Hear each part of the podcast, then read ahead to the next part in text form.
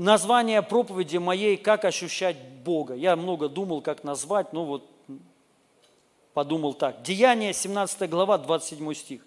Написано, «И все это Бог сделал для того, чтобы люди искали Его, могли ощутить Его и найти Его, хотя Он и недалеко от каждого из нас». Написано, что вообще все люди могут а, ощутить Бога. Аминь. Все. И мы должны понять, что вот, вот это дает, вот, вот э, именно ощущение Бога, присутствие, вот это дает нам силу. Или как, вот, может быть, если кому, кому-то удобно или знакомо вот это слово, свежее помазание. Бывает такое, знаете, что ты вот уже как бы закостенел – Бывает такое, что вот сухость такая внутри вот приходит, что какое-то однообразие, обыденность уже вот как-то нету такого интереса, нету огня и так далее. То есть и вот в этом случае э, это называется типа свежее помазание. Есть в Библии местописание, где прям так и написано свежий елей. Есть такое, это не просто откуда-то взято. И вот оно приходит от этого – когда ты переживаешь Божие присуд, присутствие, славу Его, просто ощущаешь, к тебе приходит вот это свежее помазание, освежает тебя, заряжает тебя, сила к тебе приходит. Написано, что утомляются все, все, любой человек, любой силач. Но тот, кто уповает, надеется на Бога, они, они заряжаются силой Его, пойдут и не, и, и не устанут, побегут и не утомятся, и там полетят и так далее. Аллилуйя. Сейчас, особенно в это время, когда многие люди переживают стрессы, страхи, панические атаки, ну, понятно почему, много информации, много греха, вот, особенно сейчас, в это время, нужно вот это – ощущать Его, ходить вот с этим, знаете, а, с этим, в этом состоянии, что вообще Бог с тобой, и ты не просто в это веришь, знаешь, а ты это чувствуешь, ты это переживаешь. И, конечно же, ну, скажем так, ты не как все будешь проходить любые трудности, любые вот эти моменты, то есть ты будешь более заря, заряжен, ты будешь перескакивать через любые вот эти проблемы. И ты не будешь, вот, знаете, атакован вот этими страхами, там, вот, ну, всякими проблемами. И вот благодаря вот этому. Поэтому мы должны все ощущать Его. И вот я хочу об, об этом поговорить, я, ну, постоянно на самом деле об этом думаю, молюсь, как бы, знаете, вот сделать, Писание говорит, что мы имеем новый, новый доступ престолу, это кровь Иисуса Христа, то есть новый, есть старый, есть но, новый, я об этом постоянно думаю, как, знаете, сделать еще проще, то есть вот еще проще, и это нормально, мы должны об этом думать, знаете, то есть вот, чтобы как вот еще больше переживать Его присутствие, Его помазание – то есть и в этом ходить постоянно. И а, ну, я думал, моли, а, молился, и, и а, повело меня в самое начало, когда Адам и Ева ходили с Богом.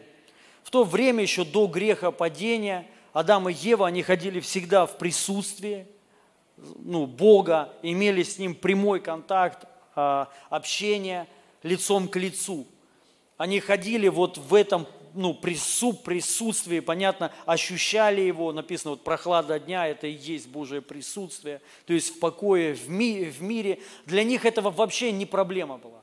Вообще, то есть у них не было такой проблемы, что вот где это Божие прису, присутствие, мне нужен прорыв там, ну и так далее. Они в этом ходили всегда, постоянно. И вот я э, молился, вот смотрел, в чем причина, и я думаю, я ее нашел. Давайте, Бытие 3 глава с 1 стиха. Написано, из всех диких зверей, которых создал Господь Бог, самым хитрым был змей. Он спросил женщину, правда ли Бог сказал, не ешьте ни с какого дерева в саду? Женщина ответила змею, мы можем есть плоды с дерева сада, но Бог сказал, не ешьте плодов с дерева, которое посредине сада, и не трогайте их, иначе вы умрете. Нет, вы не умрете, сказал змей женщине. Просто Бог знает, что когда вы съедите их, ваши глаза откроются, и вы станете как Бог, познав добро и зло. Тогда женщина увидела, что плод дерева был хорош в пищу и приятен на вид, и что дерево было желанно, как источник мудрости. И она взяла один из плодов и съела. А она дала плод и мужу, который был с ней, и он ел его. Их глаза открылись, и они поняли, что наги. Тогда они сшили себе повязки из листьев инжира. Подул ветерок, и они услышали, как Господь Бог входит, ходит по саду. Адам и его жена спрятались от Господа Бога среди деревьев сада. Господь Бог возвал к Адаму, «Где ты?» Адам ответил, «Я услышал тебя в саду и испугался, потому что я наг, вот я и спрятался». Он спросил, кто сказал тебе, что ты наг? Ты ел плоды дерева, с которого я запретил тебе есть. Аминь. Понятно, номер один, вот это, знаете, причина, а, она на лицо, это вот первородный грех, он связан с непослушанием. С непослушанием или с неверием. То, что сказал Бог – вот, и, к сожалению, это, это, э, э, это, чтобы вы знали, это вообще первородный грех, и это смертный грех. Это неверие, ну, скажем так, сегодня это неверие в Иисуса Христа. Ну и также в то, что уже Он сделал, и то, что уже сказал. То есть, если мы не верим, не верим, что ранами Его мы исцелены, вот есть люди такие, говорят, а я не верю. Это вот и есть первородный грех. То есть ты не веришь в то, что Бог уже сделал и то, что уже сказал. Понимаете? Поэтому очень важно верить в завершенную работу Иисуса Христа. Это убирает природу, уничтожает природу греха в тебе. Вера в то, что уже есть, то, что Бог уже сделал. Ну и понятно, сама вера в Иисуса Христа. Но Понятно, понятно, они отошли от этого, то есть они, усомни, а, они усомни, а, усомнились, а правда ли это так. Вот. И можно, конечно, продолжать об этом говорить, но я не об этом хочу сказать. Несмотря на то, что они согрешили, отошли от того, что Бог им сказал, чтобы они не ели – вот, я тоже как-то говорил свое мнение по поводу вот этого стиха, ну, потому что непонятно, дерево какое-то ели, да, что, что за дерево, ну, там, яблоко, вот, и на самом деле интересно, ну, потому, потому, потому что Завет Ветхий написан был на а, еврите, новый на греческом. Поэтому, если кто-то читает новый а, на иврите, это, конечно, класс, но это не совсем точно. Он написан был на греческом а вот ветхий на иврите. И чтобы больше, скажем так, разобраться, понять суть, то нужен еврит. То есть, и вот чтобы вообще понять, о чем там речь. И когда, и когда читаешь на иврите, ну, хотя бы перевод, или кто-то тебе там раска, а, раска, а, рассказывает, там суть, вот смы, смысл, он некий такой, знаете, ну, совершенно другой характер а, обретает. И там суть в том, что вот, э, вот э, первородный грех и вот это дерево, в э, чем оно заключалось? В том, что в способности решать, что хорошо, а что плохо. Почему названо дерево познания добра и зла? То есть это способность, функция решать, что хорошо, а что плохо. Тогда вот до греха падения этой функции не было у Адама и Евы. То есть они не решали, что хорошо, а что плохо. Почему? Потому что они вот жили, они были полностью совершенны, им не нужно было ничего решать. Не было вообще греха. Представьте, вообще нет греха. То есть у тебя нет вот этого понимания, что хорошо и что плохо. Все хорошо. Потому что все, что Бог создал, Он создал, написано, весьма хорошо. И их задача это была просто принять. То есть, а то, что плохо, Бог сказал, вот это плохо. Все, не нужно было даже размышлять. Это нужно принять. Сегодня, к сожалению, многие размышляют, а может быть не так это и плохо. То есть, понимаете, ну, скажем так, даже вот возьмите грех. Когда мы понимаем, вот в Библии написано, это, ну, грех есть грех, правильно? И наша задача, мы не можем, ну, мы не должны даже размышлять. Помните, Павел сказал, что блуд даже не именовался у вас. Как прилично святым. Почему? То есть даже не надо об этом думать, там размышлять, хорошо, плохо. Понятно, что это зло, и мы должны, и это написано в Писании. Правильно? И мы это принимаем без даже рассуждения. А может быть, может быть, ну ничего страшного, если до брака я там буду блудить, и как бы, а что такого, это же моя а, будущая жена. Вот это первородный грех, это то, что вот, и у них этого не было. То есть вот он сказал, не делайте этого, не ешьте, это зло вам во вред. Все, и они это приняли, в этом ходили. Дьявол пришел и сказал, а может быть это все-таки не так?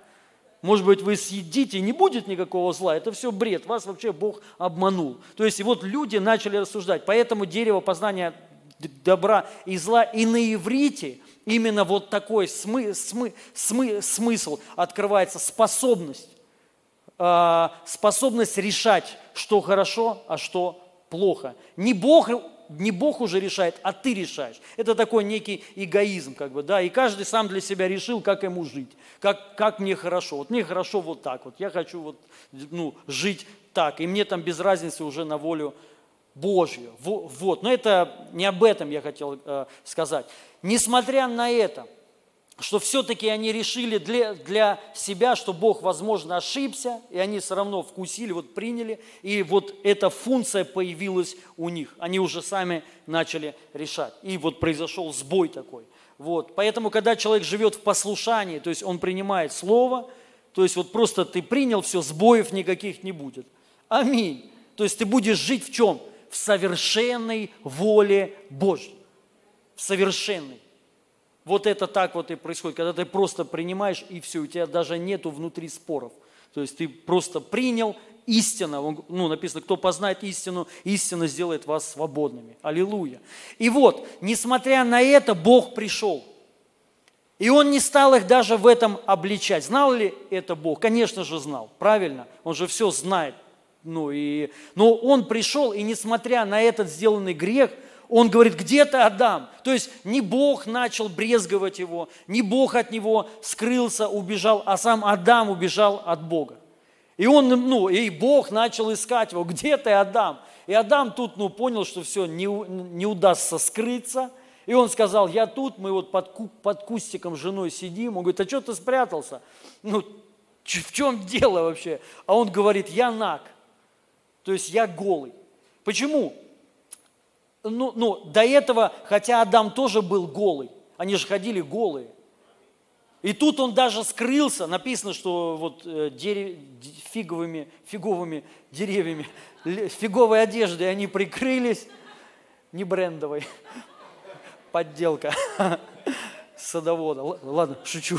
Вот, скрылись, и, и ну, ну ты же оделся. Скрыл же, вро, вро, вроде так написано. Что ты сейчас-то убежал? Все равно стыдно.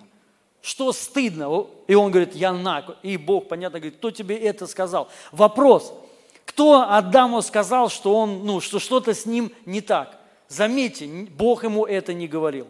Даже дьявол ему это не говорил. У Адама, у самого вот это понимание пришло. Откуда это понимание возни, возни, возникло? И если мы, мы поймем вот эту суть, вот откуда – и в чем причина, то мы сразу, ну, то мы поймем, э, скажем так, что нам сейчас мешает ходить вот в этом присутствии Божьем и чувствовать. Потому что именно вот это помешало Богу и Адаму жить вместе. Даже не грех, ребят. Потому что, несмотря на грех, обратите внимание, Бог приходит, не выгнал его сразу из рая – ничего не произошло. То есть Бог продолжает с ним, с ним общаться нормально. Но после определенной фразы он сказал, что же вы сделали? После определенной фра, фра, фразы. Вот теперь смотрите, что, что произошло. А, Адам начал видеть себя, ну, написано, открылись у него глаза. И он увидел, что он ногой, хотя до этого он тут тоже был ногой, но он этого не видел. То есть он этого не, чу, не чувствовал. У Адама после грехопадения появилась, и э, у, е, у Евы появилась одна такая вещь, которая есть сегодня у нас у всех, под названием совесть. Совесть. У Адама до, э, до этого, до этого он был бессовестный человек. До этого у него не было совести. Она ему потому что не нужна была.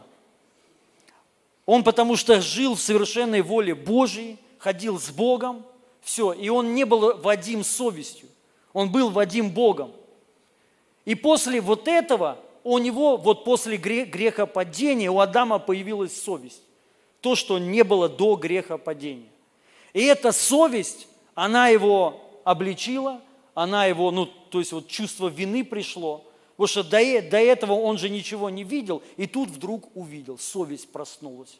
Вот есть даже такое выражение, совесть просну, просну, проснулась. И вот на это Бог уже ему сказал, зачем вы это сделали? Потому что вот что помешало Адаму ходить с Богом, это его совесть, которая обличала его, осуждала его и винила его.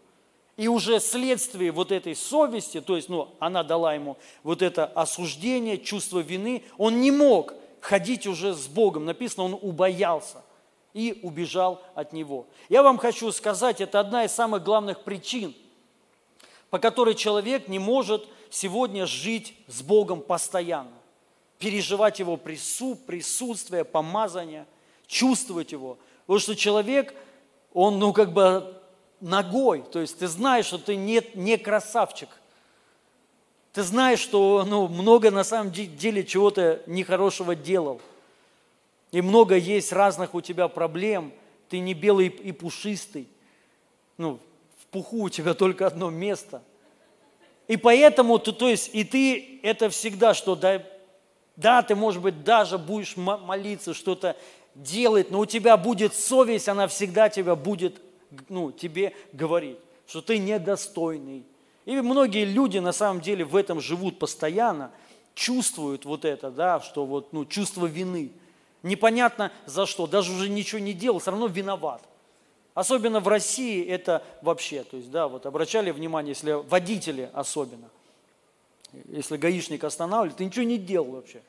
Едешь там 40 километров в час, штрафы все платишь, все, но останавливает ГАИ как-то тревожно. Нет такого? Ну, почти у всех, у всех. Вот, потому что ты что-то чувствуешь, что, ну, вроде ты нормальный, все, то есть не гонщик спиди, то есть у тебя там, да, и, но, но мало ли, что-то же есть все равно. То есть, и вот ну, русские люди особенно чувствуют вот это, что у нас, ну, у нас есть вот это чувство вины. И особенно перед Богом. Мы-то знаем, что Он знает все. Ты не можешь его провести. И поэтому понятно, ну и как, давайте прочитаю еще одно место Писания. Это 1 Иоанна, 3 глава, 19 стих.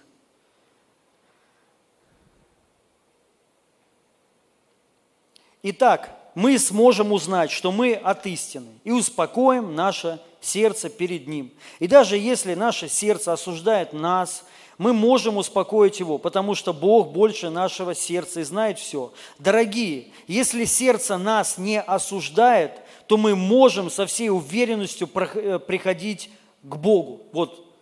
То есть, если сердце не осуждает, то есть, а что значит – сердце. Сердце, оно само по себе не может вообще тебя осудить. Это совесть. Совесть тебя осуждает. Если совесть не осуждает тебя, то ты можешь смело приходить к Богу. Смело. И дальше. И о чем бы мы так, а, и о чем бы мы его не попросили, все получаем от него, потому что вот сейчас стоп, сначала здесь, и о чем бы мы его не попросили, все получаем от него. Смотрите, какая цепочка. Если, ты, если совесть тебя не осуждает, то ты можешь смело приходить к Богу. И о чем бы ты его не попросил, получишь. Потому что нету вот этой чувства вины. Нету вот этого, вот как бы я не очень, ну, не очень достоин. Ну, по молитве видно сразу человек в чем пребывает. Когда вот, знаете, вот он такой вот вид благоговения. Вот кто-то думает, что вот это благоговение такое. Господь, я жалкий червь, ничего не стоящий. То есть, вот знаете, оно, ну, кричит у него, вот он, Адам, ну, Бог говорит, кто тебе это сказал, что ты червь? Ну, то есть, и тут написано, если как раз-таки наоборот, если сердце не осуждает тебя, то ты можешь смело приходить. Но если осуждает, то ты, ну, есть большое препятствие. Поймите, это не Бог. Ты сам от Него отходишь. Ты даже можешь молиться, все, но ты все равно далеко от Него. И вот тут дальше небольшая собака зары, зарыта. Потому что тут понятно, на, на, написано. А, и все получаем от Него. Но потому что соблюдаем Его повеления, а в нашем переводе, ну, в синодальном, э, эти заповеди, и делаем то, что угодно Ему. И тут ты говоришь, ну тут, ну тут пролете по-любому я.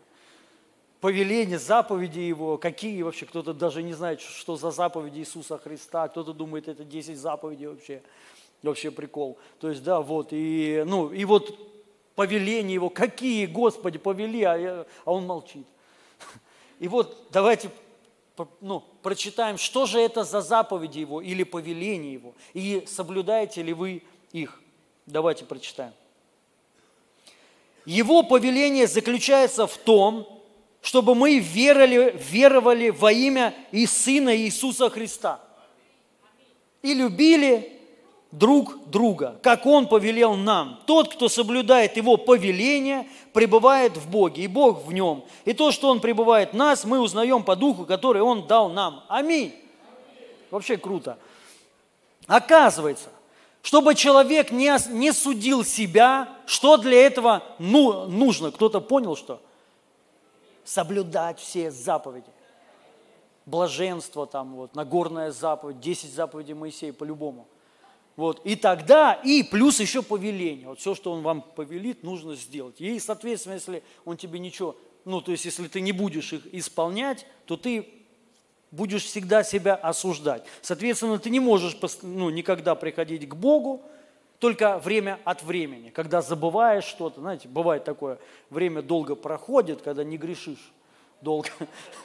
Лежишь там, например, целую неделю дома пролежал, телек просмотрел – и вроде ты святой человек, никому плохого не сделал, ничего, все нормально, да, вот сейчас вот можно приходить, но неохота уже тогда. Вот оно уже целый день, целую неделю, когда проваляешься, уже влом к Богу там идти. Но суть, оказывается, вот понимаете, все просто, чтобы человек себя не судил, не винил, чтобы сердце не осуждало, то есть совесть, достаточно веровать в Иисуса Христа и любить братьев. Аминь. Вот и все. То есть вера в Иисуса Христа, она освобождает от чувства вины. Поэтому я хочу сказать, церковь не должна себя винить. Ну, я сейчас дальше, конечно, эту мысль э, разверну. Я хочу больше даже сказать, что церковь, она не, не должна жить по совести.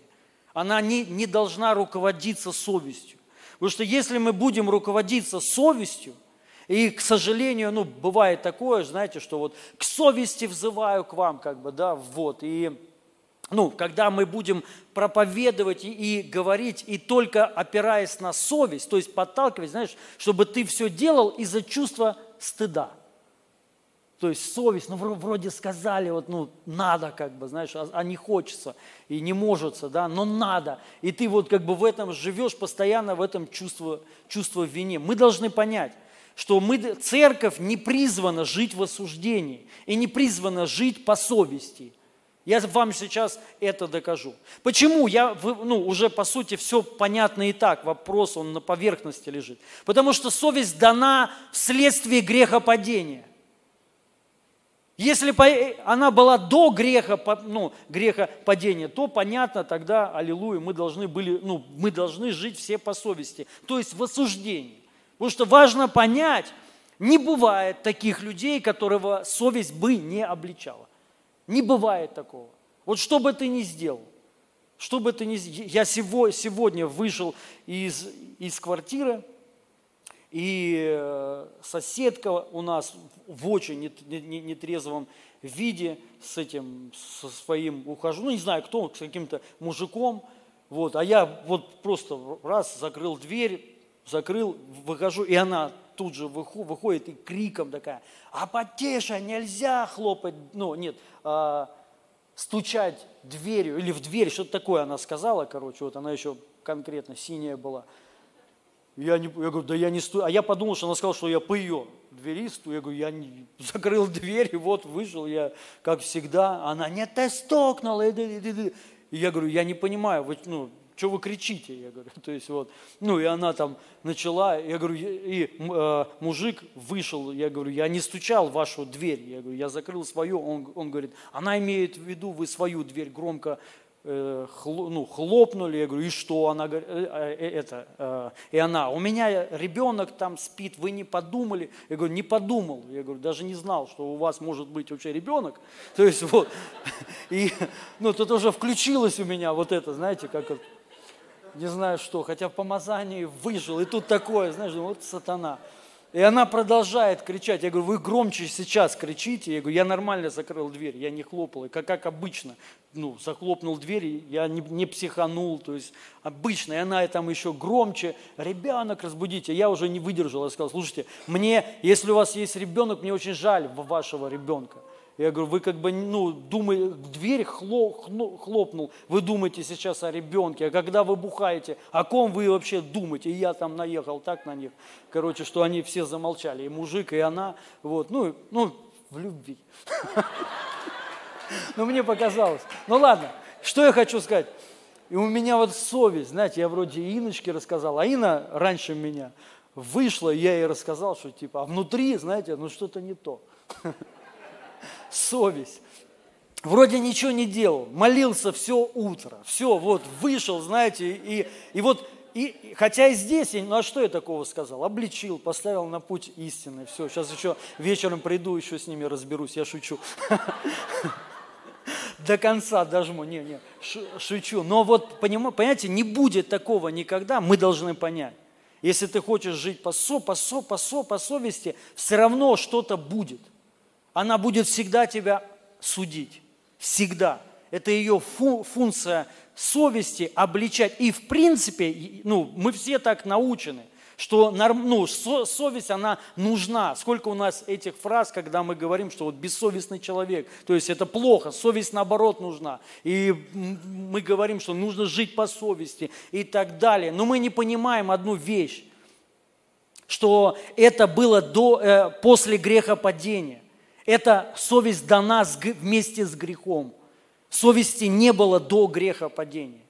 И если мы верим, что когда пришел Иисус Христос, и Он восстановил царство, то есть то, что потерял Адам, Иисус Христос восстановил, и, ну, и мы в этом, то есть, ну, верим и приняли, то мы должны понять, мы должны отсечь то, что было дано с грехом. Это в том числе и болезни, и проклятия, нищета. Аминь. Мы в этом не живем, мы не призваны в этом жить, мы против вот этого. Но и мы должны понять, и, ну, и также, конечно же, грех, мы против его, да, но, но и также совесть. Со, совесть – это то, что дано с грехом. И это то, что дает тебе осуждение, чувство вины, вследствие чего ты не можешь прийти к Богу. Если не можешь прийти к Богу, ну о какой вообще святой жизни идет речь? Можно ли жить свято без Бога вообще? Я, знаете, верю как, что Божья благодать, она дает доступ любому человеку, грешнику, самому конченному. Дает доступ к Богу без очищения. Ну, потому, потому что мы, ну вот, к сожалению, многие думают так, чтобы прийти к Богу, нам нужно сначала очиститься. Сначала надо очиститься и потом уже прийти к Богу. Но мы должны понять, невозможно очиститься без Бога. Невозможно стать чистым без душа. Мне не надо идти, вот, ну, чтобы идти в душ, мне надо сначала помыться. Ну, как бы, да, а зачем мне тогда душ? Он мне вообще не нужен. Мне вообще тогда Бог не нужен. Если я могу сам очиститься без Бога, зачем Он мне нужен? Я и так святой человек. Но мы должны понять, что без Бога никто не может очиститься. И вот мы должны понять вот эту вот суть, как бы, да, что вот, ну, э, люди жили с совестью какое-то время, да, и вот, ну, как бы не всегда, э, скажем так, ну, не то, что всегда, мы видим, что по, живя даже по совести, у людей были много, э, ну, большие проблемы. Возьмите Каин и Авель у них тогда не было ни закона, не было ничего. Знали ли а, они Бога? Знали, конечно. Они, они приносили жертвы. Бог приходил, там так написано, что Бог, Он, ну, он приходил, и Он благоволил, Он благословлял, Он благословил Авеля. Каина нет, Кавель, а, Каин обиделся. На что обиделся? Что Бог Авеля благословил, а его нет. То есть это люди верующие были. Мы должны понять. И они жили по совести. Каину совесть не, зап... ну, то есть не помешала убить брата своего.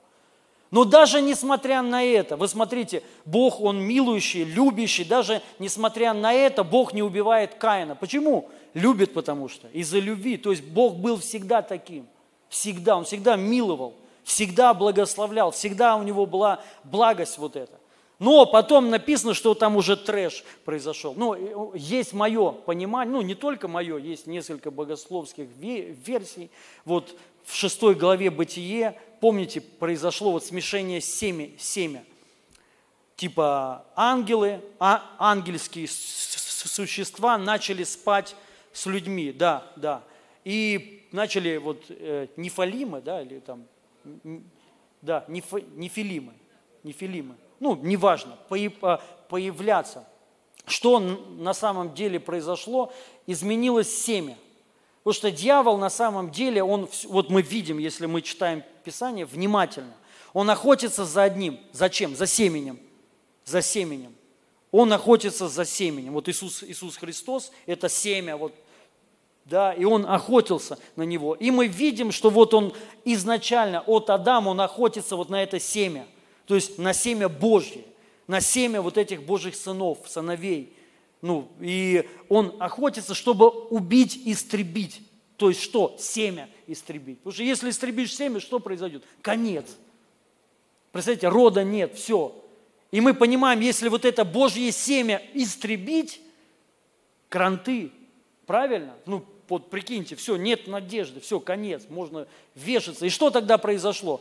Написано, что вот смешение произошло, семени, извращение произошло. Вот, вот оттуда это слово. Кто такие нефили, э, нефилимы, уроды, извращение, подобие человека, ну там, демон какой-то, да, то есть, и вся земля, она вот заполнилась вот такими людьми. И осталось лишь только, написано, вот праведный Ной, Ной, семя. И пришлось Богу потопить вот этот мир. Ради чего? Сохранение семени, продолжение рода. Если бы это не произошло, все, все, нас бы сегодня здесь не, не было бы с вами. Понима, понимаете? Но это, опять же, мое такое вот, ну, толкование. Не только мое, а есть, я уже сказал, несколько богословских позиций. Но неважно. Прошло потом время, вот вроде все чистое семя, все аллилуйя. Люди опять продолжают жить как? По совести. У них тогда не было ни Писания, не было ничего. Они просто жили, вот были люди, которые знали Бога, некоторые, и то не все, а некоторые, с кем Бог общался время от времени.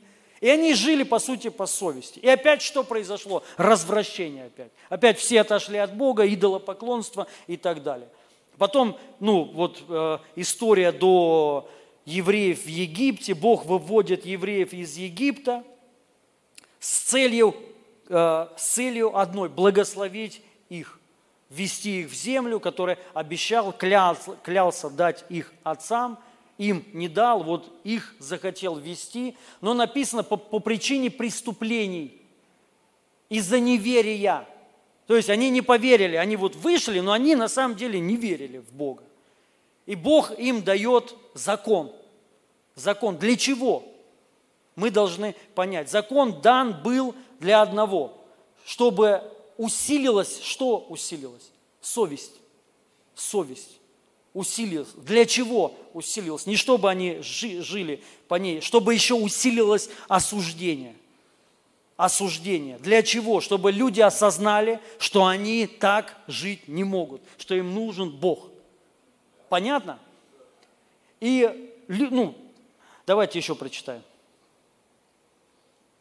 Римляна 8 глава, 1-4 стих. «Теперь тем, кто находится в единении со Христом Иисусом, нет никакого осуждения». Аллилуйя! Вот написано, теперь тем, кто находится в единении со Христом Иисусом, нет никакого осуждения, потому что закон, дающий жизнь, через Иисуса Христа освободил тебя от закона греха и смерти. То, что не в силах был сделать закон, не способный перебороть нашу греховную природу, сделал Бог. Класс. То есть мы должны понять, закон он не освободил, то есть совесть не освободит тебя от греховной твоей природы. Это раз. Тем более закон, который усиливает вроде совесть. Вот что такое закон? Под законом совесть, она вот знаете, как напичкана, как вот есть качки, качаются, и они э, едят таблетки. То есть и они вот ну, такие вообще здоровые. Невозможно накачаться, вообще э, невозможно вот таким вот быть без таблеток. Это нереально. То есть, если вы видите вот таких людей, знаете, они жрут химию. Все. Невозможно, ну, нереально. То есть, и вот совесть под законом, она становится вот такой. Но она при всем при, при этом, это не может освободить тебя от греха, от этого корня. Вы понимаете? Мы должны вот это понять. Ну, к чему я сейчас э, э, э, это клоню, я еще даже не, ну, к, основной, можно сказать, мысли не пришел. То есть это я сейчас так, чтобы Инна мне говорит, что я, что я перегибаю палку. А я считаю, что я ее не догибаю, наоборот. Вот, и я, я поэтому вот так, знаете, аккуратно, короче. Вот.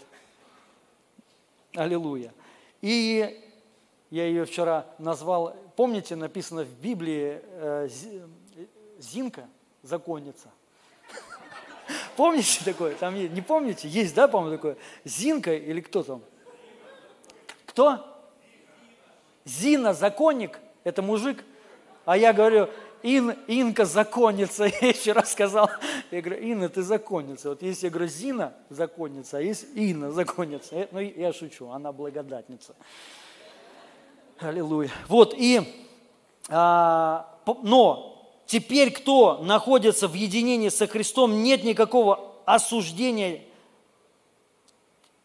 Теперь мы приняли Иисуса Христа, и мы не должны жить в осуждении. То есть жить в этой, ну, под совестью, под этой чувствой вины, под этим вот гнетом осуждения. Потому что Христос нас от этого освободил. Потому что закон Духа, дающего жизнь через Иисуса Христа, освободил тебя от закона греха и смерти. А почему от закона греха и смерти? Потому, потому что это дано тебе было через грех Адама. Первородный грех, закон греха и смерти.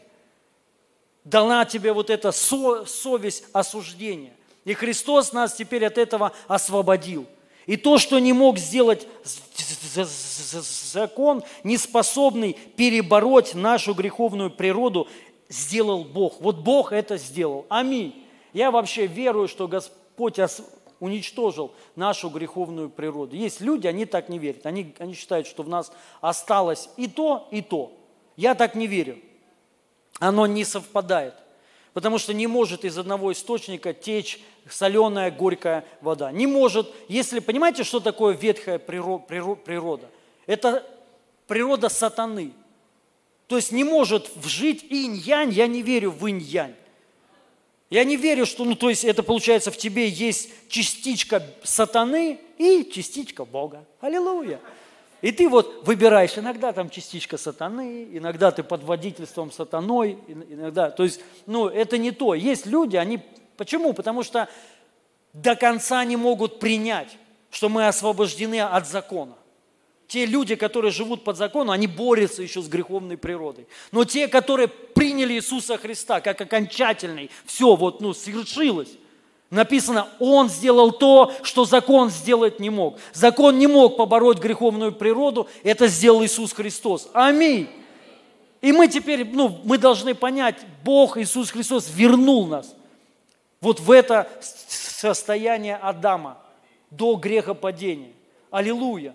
Это не значит, что мы сейчас живем в Эдеме, птички летают там небе, небе, небесно, аллилуйя, ты чирик-чирик, выходишь там. То есть, ну, весь мир, он поражен грехом. К сожалению, ну, Царство Божие еще нету тут на, на землю, его надо только ну, принести, аллилуйя, да, но это временное явление. Но несмотря на это, помните, как написано, Он сохранил остаток. Это верующие люди. Аминь. То есть вот, и мы в этом живем. Ну, хорошо, дальше. Не способный перебороть нашу, так сделал Бог. Он послал своего Сына в теле, подобном греховному человеческому телу, и осудил грех, сделав его тело жертвой за наши грехи. Он сделал это для того, чтобы справедливые требования закона были исполнены в нас, живущих не по, по греховной природе, а по духу. Аминь. И вот дальше давайте я хочу прочитать, чтобы было понятно. Потому что вот видите, когда есть много путаницы, мы не понимаем. Вот даже что зна, зна, значит живущий по духу. И у нас сразу возникают вот такие, ну как бы, да, а живу ли я по духу? Или всегда ли я живу по духу? Правильно? То есть, и вот если мы вот тут плаваем, мы не, мо, не можем с этим разобраться, соответственно, все выше сказанное, с этим у нас будут проблемы. Я имею в виду осуждение. Мы себя будем осуждать, потому что мы знаем, мы не всегда живем по духу. Правильно? Соответственно, если я не всегда живу по, ну, по духу, то я буду жить в осуждении. И вот следующее, да, дальше, э, с пятого стиха. «Живущие по греховной природе думают о том, чего хочет эта природа, а живущие по духу о том, чего желает дух. Мысли, исходящие от греховной природы, ведут к смерти, а мысли, исходящие от духа, к жизни и миру. Греховный образ мы, мысли враждебен Богу. Он не подчиняется Божьему закону, да и не может подчиниться. Поэтому живущие под властью греховной природы не могут угодить Богу. Смотрите, внимательно. Но если Дух Божий живет в вас – но если Дух Божий живет в вас, то вы уже не находитесь под властью греховной природы. В вас живет Дух Божий. Если нет, вы должны понять, вы не спасены. Все, можете не обманываться. Но если вас живет Дух Божий, это происходит тогда, когда человек принимает Иисуса Христа всем сердцем. Он рождается свыше. И в тебе что происходит? Тут дальше сейчас а в ком нет Духа Христа. То есть, оказывается, Дух Божий – это Дух Христа. А в ком нет Духа Христа, тот и не принадлежит Ему. Если же вас живет Христос, то ваше тело мертво э, вследствие греха, а Дух – это ваша жизнь для праведности. Если вас живет Дух того, кто воскресил Иисуса из мертвых, то воскресивший из мертвых Иисуса оживит Духом Своим, живущим в вас – и ваши смертные тела. Аминь. Вот, мы должны понять, оказывается, живущий по духу – это тот человек, который принял Иисуса Христа своим Господом и Спасителем. Аминь. А тот человек, который, то есть и этот человек не является уже греховной природой. Этот человек является новым творением. Божий человек. Тот человек, который не принял Иисуса Христа, что бы он ни делал, он никогда не может жить по духу. Даже если он делает хорошие вещи, он все равно живет по плоти. Потому что в нем ну, греховная природа. Тут речь идет о духе и о плоти, ну, то есть жить по, по плоти и жизнь по духу. Речь идет о природах. Ветхая природа – это жизнь по плоти. Новая природа, боже, божественная – это жизнь по духу. Соответственно, все верующие люди, которые приняли Иисуса Христа, Иисуса Христа, вы все живете по духу. Аминь. Мы должны вот это... Вы верите так или не верите? Или вы думаете... Ну, вы прочитайте внимательно, если считаете, что я что-то перевернул. Тут, тут четко так прям написано. Все. Проблема в том, что мы многие читают и дальше не, не, дочи, не дочитывают. Они останавливаются вот на одном.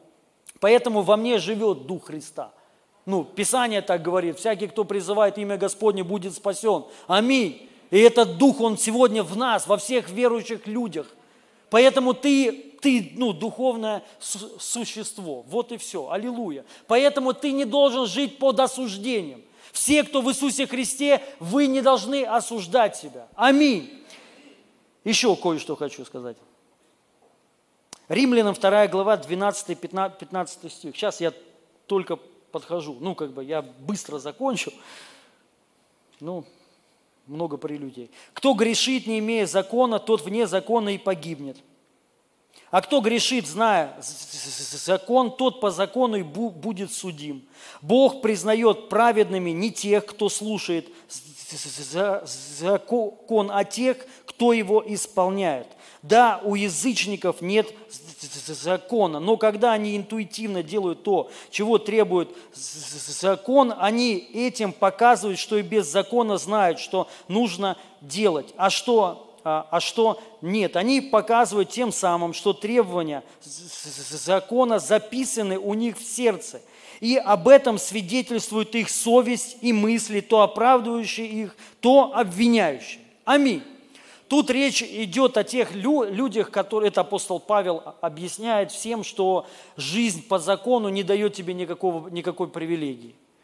Потому что проблема была у иудеев, что они считали себя, ну, как бы красавчики, они закон исполняют, аллилуйя. И апостол Павел тут их сравнивает с язычниками, что те люди, которые исполняют закон, они нарушают его. И язычники, которые закон вообще не знают, они живут так же, как и эти законники, потому, потому что живут как? По совести, у них есть совесть. То обвиняющее, то оправдывающее. Мы должны понять, эта речь идет о иудеях, которые не принимают Иисуса Христа и оправдываются законом, и о язычниках.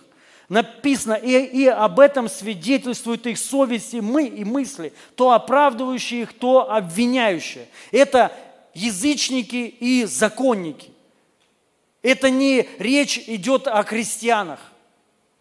Мы не должны жить вот в, в этом. Совесть и мы, и мы, и мысли а, что-то оправдывают, а что-то обвиняют. Это жизнь для неверующих людей. И я хочу сказать, закон, ну вот сразу, чтобы уже сейчас перейти, вот, ну, как бы более раскрыть мысль свою, я хочу сказать, закон, он нужен, но он нужен не для верующих людей – он нужен для грешников. Аминь. Совесть то же самое. Нужна, ну, неверующим. Она, она а, нужна неверующим. Понимаете? Почему? Потому что если это убрать, то они не смогут и к Богу прийти. Закон нужен, Писание говорит, он где-то водитель ко Христу, чтобы привести человека к Богу. Человек через осознание того, через совесть, он чувствует, весь мир живет в чем? В чувство вины. Весь мир живет в этом осуждении. Но, к сожалению, и церковь тоже. Почему-то непонятно, почему живет. Но мы не должны так жить. Правильно? Мы не должны жить вот в чувство вины. Не должны жить в этом осуждении. Мы должны жить в свободе. Ну, в радости, праведность, мир и радость в Духе Святом. Аллилуйя. У нас должен быть мир, у, радость такая, понима, ну, а, понимаете, от Бога, от того, что, что а, произошло. Но весь мир живет в, в этом, и он мучается и страдает. И вот совесть, она благодаря закону усиливается. Потому что бывает же такое, ты с человеком общаешься и ну, говоришь ему, тебе нужен Бог, он, он тебе, а зачем? Я, ну, я нормальный человек. То есть, видите, совесть молчит. Что в этом случае надо делать? Напомнить ему закон. Правильно? А ты прям вообще такой красавчик, ты ничего не делаешь, а ты воруешь. Он там, нет, я никогда не ворую. Ну и ты там вот эти все, а ненавидишь брата своего. Ну, ну там некоторых ненавижу. Но это убийство по Писанию. Ты, получается, по Писанию ты убийца. Оп, чик, уже что-то у него совесть заиграла. Потом еще ты ему говоришь, а ты изменяешь жене. Нет, не изменяй, а думаешь. Думаю. Ну, если он не обманывает, то он скажет, что думает по-любому. Все думают. Ты, ты, ты, ты блудник тогда, ты прелюбодей тогда. И ты понимаешь, ну, то есть, и можно же так человеку расписать по закону, правильно? И сделать его виновником всего. Всех вообще бед, всех вот на земле, все, что произошло, ты вообще в этом виноват. То есть для чего это делается? И это цель закона, чтобы человек осознал. Потому что если человек не осознает, что ты грешник, ну тебе не нужен Бог, ты вообще не можешь принять Иисуса Христа. Правильно же? Мы все сюда пришли, почему? Мы грешники, и ну, мне помощь нужна была. Понима, понимаете, я не пришел сюда, потому что я праведник, что вы там, давайте сейчас я вас научу. Я пришел, я грешник, и я это понимал. Ну и мне предложили, есть Иисус Христос, который простит все твои грехи. Аллилуйя. То есть снимет вот эту вину с тебя. Вот этот камень, который все, весь мир ощущает. Понимаете, мы должны вот эти моменты понять. Но почему-то мы продолжаем в этом жить. Приняв Иисуса Христа, мы продолжаем жить вот в этой вине – осуждает, ну что-то оправдывает иногда, а, а что-то обвиняет. Это жизнь неверующих людей. Последнее все, ну как Последнее в этом я имею в виду. Коринфянам 15 глава, 56-58 стих. «Жало же смерти грех, а силы греха – закон. Но благодарение Богу Он дает нам победу через нашего Господа Иисуса Христа. Поэтому, мои любимые братья, стойте твердо, ничто не должно вас поколебать. Всегда отдавайте себя полностью на служение Господу. Знайте, что вас, ваш труд для Господа не напрасен. Аминь. Жало смерти грех, а силы греха – закон. Закон, что он делает? Усиливает грех. Усиливает грех. И он усиливает твою совесть. Усиливает ее, чтобы она больше тебя обличала. Поэтому вот одна из причин, почему церковь, люди себя ну, не чувствуют свободно. Ну, честно, признайтесь. Все чувствуют себя, что вы, вы прям свободные. Ну, честно, давайте. Есть радость, реально. Вот, ну, вот давайте, уберите все. Может кто-то сказать, ну, реально есть свобода, вот прям радость такая. Мы должны понять, это наше наследие. Вот что нам Бог дал.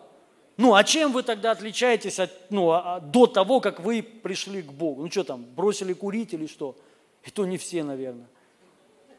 Ну, так в миру я, у меня много друзей, которые вообще не курят, неверующих. Ну, немного, но есть к сожалению, много не, не, нету. Хочу, но со мной никто не дружит. Гады. Я шучу. Аллилуйя. Поэтому мы должны понять, это происходит только из-за одного. Потому что человек еще в этом не разобрался. Вы живете в законе тогда. Под законом тогда живете. И постоянно, понятно, будете чувствовать себя виноватыми. Всегда. Всегда. А проблема-то в том, ну, э, мотивы-то хорошие, не грешить. Ну, так вот устроено, что сила греха – закон. Прикиньте, ты вроде хочешь, наоборот, не грешить и законом себя обкладываешь, а на самом деле ты еще в больший грех потом впадешь. Вот это факт. Поэтому благодать только освобождает от греха. Коринфянам 4, 4 глава, 3-4 стих, 1 Коринфянам. «Меня очень мало заботит, как вы или кто-то другой будет обо мне судить. Я и сам не сужу себя. Совесть моя чиста, хотя не это оправдывает меня, но мой судья Господь». Вообще круто. «Меня очень мало заботит, как вы или кто-то другой будет обо мне судить. Я и сам не сужу себя». Вот, я, Павел говорит, я и сам себя не сужу совесть моя чиста. Кто-то может так сказать? Лицемеры. Камнями закидаем. Давайте. Шучу, шучу. Совесть моя чиста, хотя не это оправдывает меня. Не совесть оправдывает меня. Он говорит, моя совесть чиста, хотя мне, говорит, пофиг. Не это потому что, не совесть мое оправдание, а мой Господь. Аминь мы должны понять, то, что ты там себя, вот совесть обличает, осуждает, не это должно, вот знаете, как бывает, вроде что-то сделал спокойно. И ты думаешь, вот все, теперь хорошо, я угодил Господу. Это ошибка. Это ошибка. Мы должны от этого избавиться. Не это наше оправдание, не то, что вот совесть, знаешь, вот ты что-то...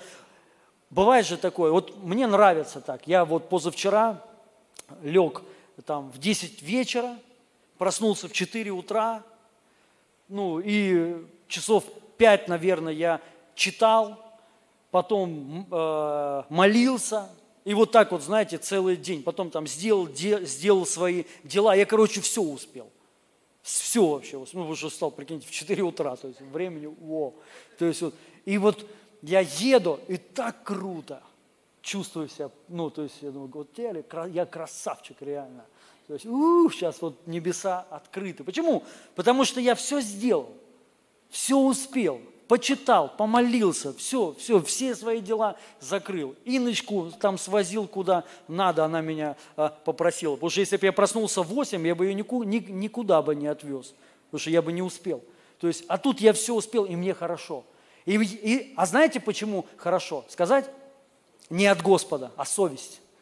Она мне говорит, ты молодец, ты умничка. Сейчас вот все святой, прям, ну, прям, прям святой. Ну вот встретишься с такой вот со соседкой, и совесть тебе скажет, да какой ты святой. Разве так святые себя ведут? И все. Понимаешь? И получается вот так. Но согласитесь, мало, когда ты в 10 утра э, вечера ложишься спать и в 4 просыпаешься. Обычно у меня это в час-два, просыпаюсь в 7, ну там, и голова болит, вот, и молиться на, надо, не хочется, и уже хоть как-то, и надо ехать уже, и чувствуешь как-то не очень. И, ну, я хочу, не, конечно, классно так, я прям хочу сейчас в это войти, в режим. Но, но мы должны понять, не это должно быть, быть моим оправданием. Не это должно меня оправдывать, то, что я служу Богу. А я служитель, а ты кто? Где ты служишь? Сколько домашек у тебя? Понимаешь? И ты вот чувствуешь превосходство перед другими. Но завтра придет тот, у кого намного больше домашек, чем у тебя. Понима, понима, понимаете? И ты не сможешь ему сказать ничего. Он скажет тебе, да ты гусь вообще. И, и Павел поэтому говорит, мне вообще не, ну, не важно, как вы судите обо мне, я сам о себе не сужу. Хотя он, мне, он говорит, совесть чиста моя. Сейчас еще я вот это скажу. Но не это оправдание мое, а Господь. Поэтому мы должны чувствовать себя хорошо, даже если ты проспал. Потому что Господь оправдание твое. И Он не судит тебя. Понимаешь? Не потому, что ты служишь, не потому, что ты вот что-то сделал, тебе хорошо. Мы должны чувствовать так всегда себя. Потому что Господь всегда наше оправдание, всегда. И написано, нет никакого осуждения тем, которые в Иисусе Христе. Никакого осуждения. Аллилуйя. И вот интересно, дальше Павел там говорит по поводу того, кем он был. Он говорит, совесть моя чиста. И он говорит, я гнал церковь, я худший из худших, я там, ну, там самый плохой, но Господь избрал меня. Я вам хочу сказать одну вещь, вы это должны знать. Понятно, вы знаете, мы всех, ну, мы, у нас есть такая черта, мы некоторых людей, особенно кого не знаем лично, мы их как-то, знаете, в другой ранг, вот выше себя, вот каких-то служителей, например. Ну, я очень много знаю Божьих служителей, конкретных, Божьих генералов. То есть, и ты всегда думаешь, знаешь, что это, ну, это сверхлюди. Они всегда просыпаются в 4 утра, а кто-то в 3 и в 2. Вот, и, ну, то есть всегда, то есть, вот, и они вот, ну, это, это вообще космос, то есть.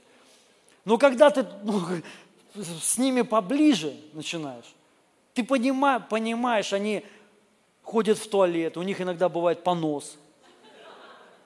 Вот, они, они едят, они ну, точно так же, как и ты. У них такие же соседи, как и у тебя, которые, ну, которых вынуждают. То есть у них вот точь-точь такие же проблемы. Вы понимаете? И ты, вот ты иногда думаешь, а даже еще некоторые вообще, я как знаете, ну, не буду раска, раска, рассказывать кто, ну, там, перед конференцией одной, мы должны были все выезжать, и там все такие крутые спикеры, все вообще, у, там вообще просто, ну, звездная команда собралась, там, Бэтмен, то есть все, Супермен, там, все, короче, Человек-паук, там, вот, и, и я. И они телек смо, смо, смотрели, то есть вот, и, ну, ржали, анекдоты рассказывали, а я сидел, а я так не привык. Я как бы привык молиться всегда, знаете, вот, ну, перед служением особенно. Ну, я не вру, вот моя жена, если я вру, совесть моя, короче, чиста. Вот она знает, вот. А они нет. И я сидел и мучился, как правильный этот лот. В душе своей мучился, что ну реально сейчас уже ехать надо, надо молиться. А они нет. Не молятся. И, и выходят, и аллилуйя, все круто. Я думаю, как так вообще получается? Я не знаю. Но я к чему я вам, что вам, я вам хочу сказать? А как вы думаете, апостол Павел вот таким был? А? Вот таким, вообще прям безупречный красавчик.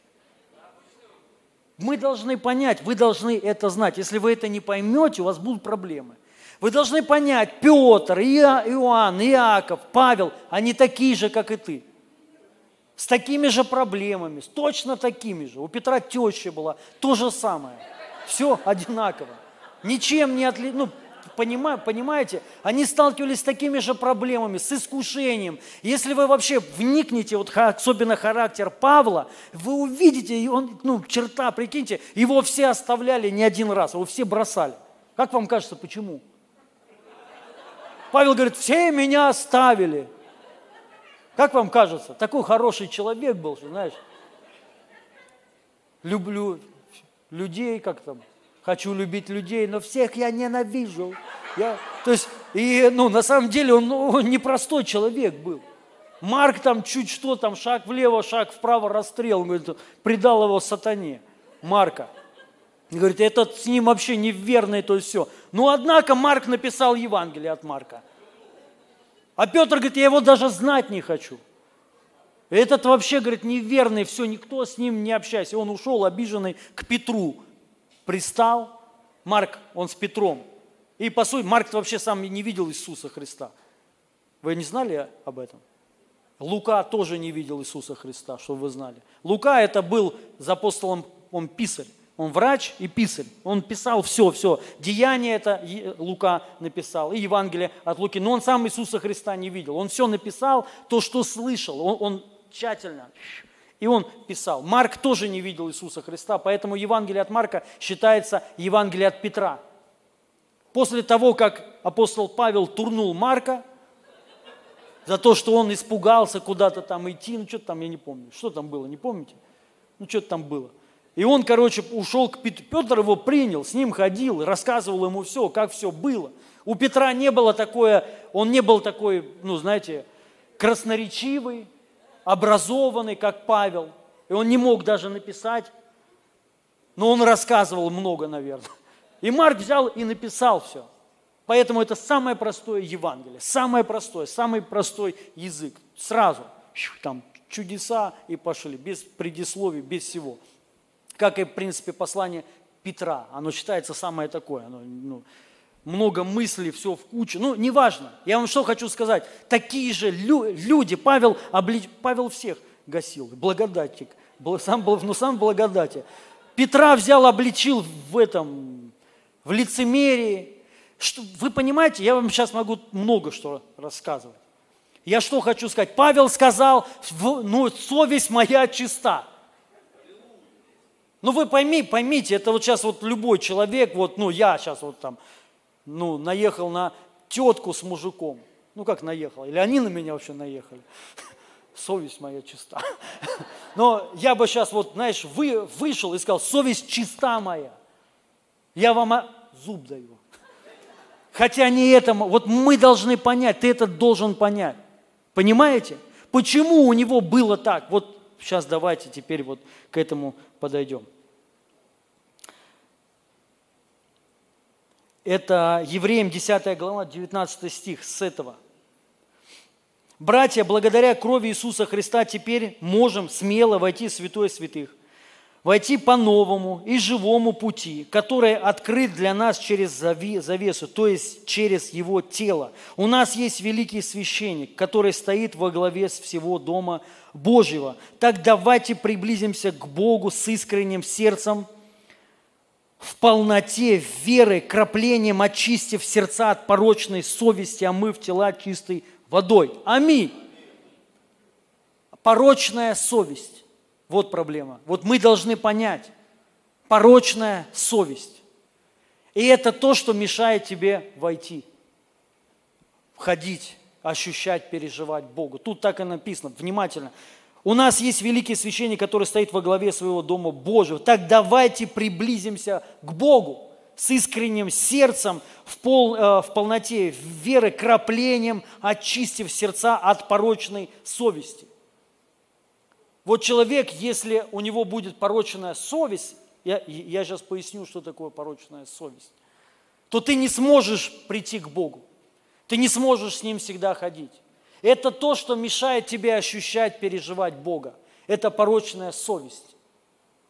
Поэтому мы должны освободиться от порочной совести. Это совесть, которая судит тебя. Это называется порочная совесть. Первое, что совесть сделала Адаму, она сказала, она ему что сделала? Она ему показала на то, что было. Хотя ни Бог его не обличал, даже сатана ничего об этом. Сатана в шоке сам, наверное. То есть вот, и она просто, ну, то есть все это было до этого, Бог даже этого не видел. Но совесть увидела, и она сказала, ты, ты ногой. Совесть, даже если ничего не будет, она найдет. Она найдет. И она покажет тебе. И мы будем думать, что это Бог. Вот еще проблема. И поэтому мы будем не приближаться к Нему, а убегать. Смотрите, как это работает. Человек согрешил. Ему сказали, если ты сейчас там, ну, скажем так, не изменишься, что-то не сделаешь, то ты, ум... да, э, ну, ты умрешь. Да, это возможно так. Возможно, грех, он может убить человека, конечно, бесспорно. Ну, там, любой причем, да, вот. Но я сейчас не об этом говорю.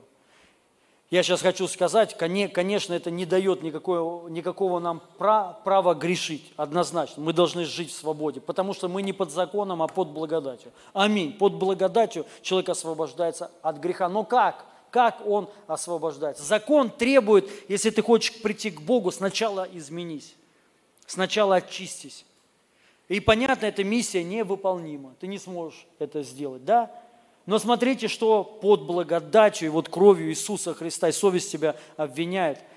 Ты когда что-то сделал, тебе, тебе говорят, а Бог тебя все равно любит.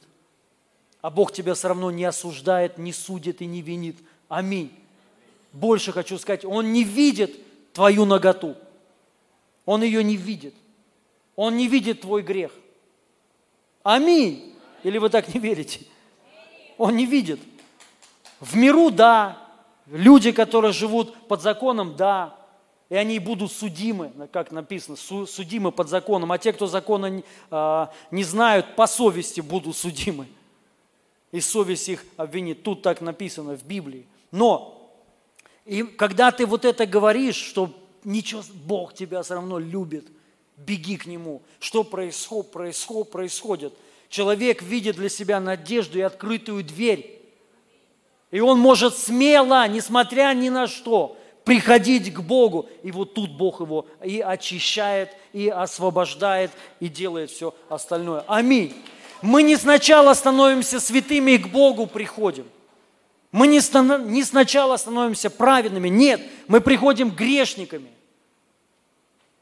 Приходим к Нему. Но как? Мы должны через веру. Веру во что? Избавление от непорочной совести, что кровь Его очистила тебя и твою совесть. Аминь. Чтобы ты не... Ну, давайте еще прочитаем. Я уже заканчиваю, да. Евреям 9 глава, 7, 10, 9 стих. Но, во, но во, во второе имеет право входить только первосвященник, и только один раз в год с кровью, которую он приносит и за себя, и за грехи, совершаемые народом по незнанию. Во второе имеется в виду в завете ветхом, ветхом завете. И во второе, ну, в святилище. По незнанию. Тем самым Дух Святой показывает, что пока действительно прежняя скиния, то есть старая завет, ветхий, то есть если до тех пор, пока человек живет под законом, прежняя скиния, путь в святое святых еще не открыт. То есть, если ты живешь под законом, под чувство вот вины и осуждения, в новое тебе не войти никогда. Запомни это. Ты не войдешь. Путь закрыт. В этом заключен пример и для настоящего времени. Дары и жертвы не в состоянии очистить совесть поклоняющегося Богу. То есть Ветхий Завет под законом человек не может очистить свою совесть. Написано, очистить совесть поклоняющегося Богу. Аминь. Мы должны вот это знать. То есть твоя совесть, если сейчас, я сейчас перевожу, Если вы о себя осуждаете, вините себя, это говорит о том, что вы живете в Ветхом Завете. И в путь новый вам закрыт. Поэтому вы сами себя лишаете всех благ, благословений и, ну, и так далее. Самое главное – присутствие постоянного, которое можно ходить с ним всегда, но только в Новом Завете. Потому что только в Новом Завете Он говорит, вселюсь в них и буду ходить в них всегда. И грехов их, и беззаконий их более не вспомяну. Только в Новом Завете. И Евреям 9 глава 10 стих. Дальше, то есть. Эти предписания имеют отношение только к пище и питью, и к различным ритуальным омовениям. Все это носит лишь внешний характер и имеет силу только до времени установления нового порядка, то есть Нового Завета. Но когда Христос пришел как первосвященник, явившийся благ, Он вошел в более великую и совершенную скинию, построенную не руками людей, то есть не принадлежащую к этому миру. Он вошел туда не с кровью козлов, телят. Нет, он вошел в святое святых раз и навсегда, со своей собственной кровью, приобретя для людей вечное искупление. Скажите вслух, вечное искупление. Что значит вечное? Это не изменяющееся, которое никогда, он навечно тебя искупил. Навечно. Аминь. И это не нуждается, не надо ему еще один раз, потому что если вы считаете, что вы как-то каким-то образом это теряете, то чтобы это опять получить, нужно Христу опять прийти и умереть. Но Он одним приношением один раз пришел и навсегда сделал, искупил нас. Ведь если крапление крови козлов и быков, а также пепел – сожженной молодой коровы освещает оскверненных, то есть даже козлиная и бычья кровь в Ветхом Завете очищала оскверненных, успокаивала их совесть на какое-то время. Тем более кровь Христа, который в силе вечного Духа принес самого себя как беспорочную жертву Богу. Смотрите, очистит нашу совесть, запятнанную делами – которые ведут к смерти, она даст нам возможность служить живому Богу. Она – это совесть. Новая совесть обновленная, которая тебя не судит. Аминь. Потому что она очищена кровью Иисуса Христа. Она избавлена. То есть это совесть Нового Завета, которая не осуждает тебя. Потому что если сердце тебя осуждает, то есть совесть, ну написано тем более Бог. Но если оно не осуждает тебя, доступ открыт. Всегда. Аминь. Вы это понимаете? Поэтому церковь, мы не должны, не должны жить в чувство вины или в вине. Вины, сори. Вины, в чувство вины. Не должны в этом жить. Мы должны жить в свободе, не осуждая себя. Мы не должны жить по совести, мы должны жить по слову. Это разные темы. То есть мы просто принимаем Слово, все, и мы живем в Духе Святом. Аминь. Никак я не говорю сейчас за лунатизм, куда дух поведет. Я говорю хотя бы принять то, что написано. Если ты это еще не можешь принять и ждешь, чтобы тебя Бог там куда-то вел, ну, это глупость. Прими хотя бы вот это, уже от этого твоя жизнь изменится. А, я имею в виду от этих прописных истин и по поводу спасения, исцеления, там, по поводу всего.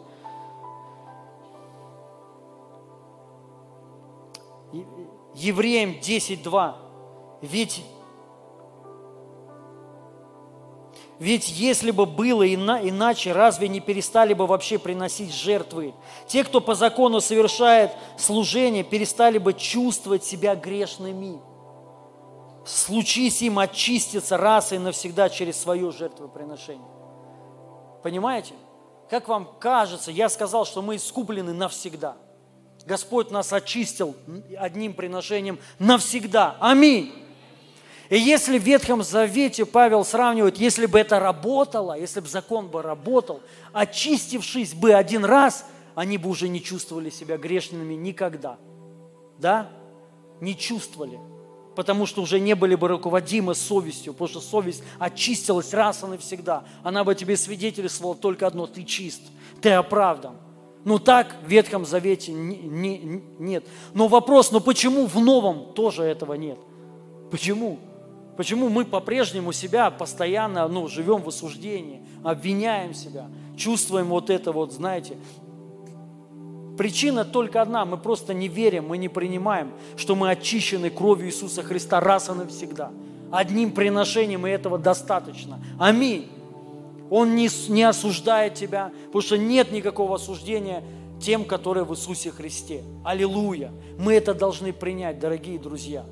И вот это освобождает тебя. Когда ты приходишь к Богу с чистой совестью, кровь, окропленной крови, крови Иисуса Христа. Помните, вот что такое добрая совесть? Написано вот по поводу крещения.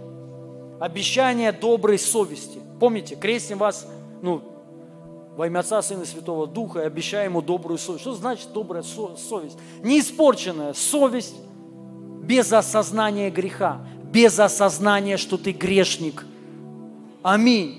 Потому что кровь Иисуса Христа очистила тебя. К сожалению, у нас у всех это есть сознание. Мы грешники. И мы это чувствуем. И совесть лишь только нам подтверждает. Апостол Павел говорит, часто говорил, он не говорил, что он водимый совестью. Он говорил, совесть мне свидетель, ну, свидетель. Свидетельствую в со, ну, с, э, совесть. Да, он там говорил, что свидетельствует совесть. То есть она подтверждает. Но она и у него такая совесть, которая говорит, он говорит, я чист. То есть его совесть, представляете, не обвиняла, хотя есть за что есть за что. Ну а, а, почему? Потому что Павел принял, что он очищен раз и навсегда. Он прощен, он искуплен кровью Иисуса Христа. И поэтому доступ открыт всегда. Ты можешь к Богу приходить всегда без всякого осуждения, без чувства вины. Аминь. Ты это должен принять. Пусть твоя совесть, она будет очищена, так же, как и ты. Твоя совесть очищена Иисусом кровью Его, что все, чтобы, чтобы она приняла. Ты искуплен, ты чист навсегда. Нет никакого обвинения, нет никакого осуждения. Аминь. Мы сейчас помолимся. И это еще вот, ну, раз тема, э, тема у нас такая, да, ну, я хочу сказать. Книга пророка Исаия, 3, 30 глава, 15 стих. Вот эти две вещи, которые просто вот, ну, знаете, приведут вас новое во что-то новое, это перестать себя осуждать. Не просто быть бессовестным, грешить и не винить. Нет, я верю, что благодать освобождает. Аминь. Но, но, мы приходим к Богу без всякой чувства вины, без осуждения потому что Он очистил тебя. Мы должны, вы должны это принять. И второе, и вот книга Исаия, 30 глава, 15 стих. «Ибо так говорит Господь Бог, святый Израилев, оставаясь на, ми, на месте и в покое, вы спаслись бы, в тишине и уповании крепость ваша, но вы не хотели». Да, это место Писания, оно может такое, у меня еще есть много, но я уже не буду. Но мне оно нравится. В тишине и покое. Вот вы знаете, когда мы вот, ну, молимся, когда, когда у тебя нет вот этой чувства вины, ты понимаешь, нет никакого барьера, нет никаких препятствий. То есть у тебя страх ушел, вот это, что Бог сейчас придет, не дай Бог. Перестал бояться второго пришествия Христа. Многие боятся второго пришествия, потому что совесть, она говорит, ты не виноват, недостоин, попадешь. Это не так. Мы, мы должны вот принять, мы чисты. Аминь. Мы должны сказать, ты должен сам сказать, во мне нет ничего худого. Я чист на все сто процентов. Но в Иисусе Христе вы должны это Это Иисус сделал, это Его жертва сделал, это не ты сделал. Не твои дела. Помните, как я читал, очистить совесть от дел. От дел. Совесть, она питается делами. Что-то сделал, согрешил. Не сделал, ну, виноват. Но мы должны от этого освободиться. Аминь мы теперь не руководимся вот этим, а то только Словом Его. И вот когда ты вот так вот приходишь, и знаете, в тишине и в покое оставаясь, Потому что, понятно, многие люди, они молятся лишь только для одного. Господи, помилуй, Господи, прости, там, ну, и так далее. Потому что они чувствуют себя.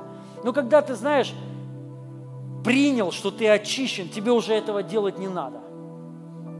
Что тебе остается? Ты можешь в покое, без суеты, без суеты просто пребывать в нем. В покое и тишины, и э, тишине. Это самая сильная молитва. самая сильная моли, молитва. Поэтому вы должны понять, вот вы когда там молитесь особенно, вот, это, вот этим вы должны, по крайней мере, хотя бы заканчивать. Потому что потом, когда пройдет время, и вы вот, ну, привыкнете к присутствию, что вы будете ощущать это помазание всегда. У вас это будет постоянно уже, без всего, даже без слов молитва у вас будет, понимаете? Потому что вы будете его ощущать. И вот как Адам просто ходил с Богом, и все, Бог ходил с ним. И это был Эдем. И это, ну, это было все. То есть это самое главное, это суть. Вот этот покой, тишина. Вы про, просто погружаетесь в Его присутствие, и все. И вот в присутствии нам нужно все, там есть все, что нужно нам. Это надо просто понять. Все. Вот все твои нужды, они в присутствии Духа Святого решаются. Аллилуйя. Там приходит и ну, прорыв. И да все вообще приходит. Вообще все. Аллилуйя. Я хочу помолиться сейчас во имя Иисуса Христа. Пусть прямо сейчас полная свобода придет от всякое чувство вины. Во имя Иисуса Христа. Сейчас, драгоценный Дух Святой, освобождай каждого во имя Иисуса от этой порочной совести. Пусть сейчас каждый человек примет, что Твоя кровь, она пролилась на Голговском кресте. И без пролития крови нет прощения. Но Ты пролил свою кровь. Поэтому на законном основании мы очищены и мы искуплены. И мы это принимаем прямо сейчас. Во имя Иисуса дай нам уверовать, дай нам принять что наша совесть очистилась Твоей кровью во имя Иисуса. Наша порочная совесть очистилась, и она стала чиста, и стала добрая совесть, которая не обвиняет нас, не судит нас во имя Иисуса, но которая только оправдывает нас именем Иисуса Христа. Дай нам э, это принять, Дух Святой. И пусть прямо сейчас эти все цепи осуждения будут разрушены во имя Иисуса – во имя Иисуса Христа мы должны понять, что у многих вот эти, знаете, страхи, постоянные переживания, стрессы, это из-за этого, из-за этого совесть, порочная совесть. Будучи верующими, вы судите себя. Но вы должны от этого освободиться, приняв, что вы очищены кровью Его. Аминь. Навсегда. Вы искуплены навсегда. и все страхи уйдут, переживания, вот эти панические атаки у многих уйдут, бессонница уйдет. Аллилуйя. Сразу мир такой наполнит во имя Иисуса Христа.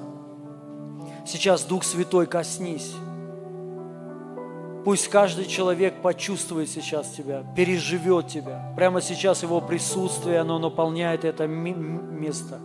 Его помазание, оно течет сейчас во имя Иисуса. Аллилуйя, аллилуйя. О, рабашакатала, ди ди ди ди ди Прямо сейчас наполни Дух Святой. Те, кто не могли пережить Тебя, Господь, сейчас коснись их. Коснись их во имя Иисуса. Пусть они переживут Тебя прямо сейчас. Во имя Иисуса, потому что Ты открыл нам доступ своим телом во имя Иисуса Христа. Коснись прямо сейчас каждого – Веди нас прямо сейчас в свой, в, к своему престолу во имя Иисуса Христа. И дай нам это пережить, Твою духовную реальность во имя Иисуса. Что Ты с нами всегда, что Ты никогда нас не оставляешь и не покидаешь. И дай нам это почувствовать сейчас. Господь, наполни прямо сейчас это место благоуханием, наполни славой – Наполни все своим присутствием сейчас. Во имя Иисуса я высвобождаю открытые небеса. Прямо сейчас Его помазание, оно льется на вас. Во имя Иисуса. Аллилуйя, аллилуйя. О шакатала бробу шата ди ди ди ди ди ди ди ди ди. О раба ба ба ба ба ба шаката ди ди ди ди ди ди. Во имя Иисуса Христа. Дух Святой, влеки нас сейчас – наполни нас любовью своей во имя Иисуса. Дай нам те же чувствования, что и у Христа. Мы можем то же самое переживать во имя Иисуса, что было у Христа. Дай нам это переживать, Дух Святой, во имя Иисуса, как написано в Твоем Слове, что мы можем чувствовать Тебя во имя Иисуса, Твое прикосновение. У всех это по-разному бывает. Кто-то может, знаете, как жар такой переживать, тепло. Кто-то может, наоборот, как холод. Кто-то может переживать, знаете, как вот в славе его есть. Ну, в славе э, бывает тяжесть такая, приятная. Она аж прибивает тебя вниз так. Это называется шехина. Аллилуйя, аллилуйя, аллилуйя. Прямо сейчас, Дух Святой, просто вдохните глубоко. Прямо сейчас во имя Иисуса. Аллилуйя.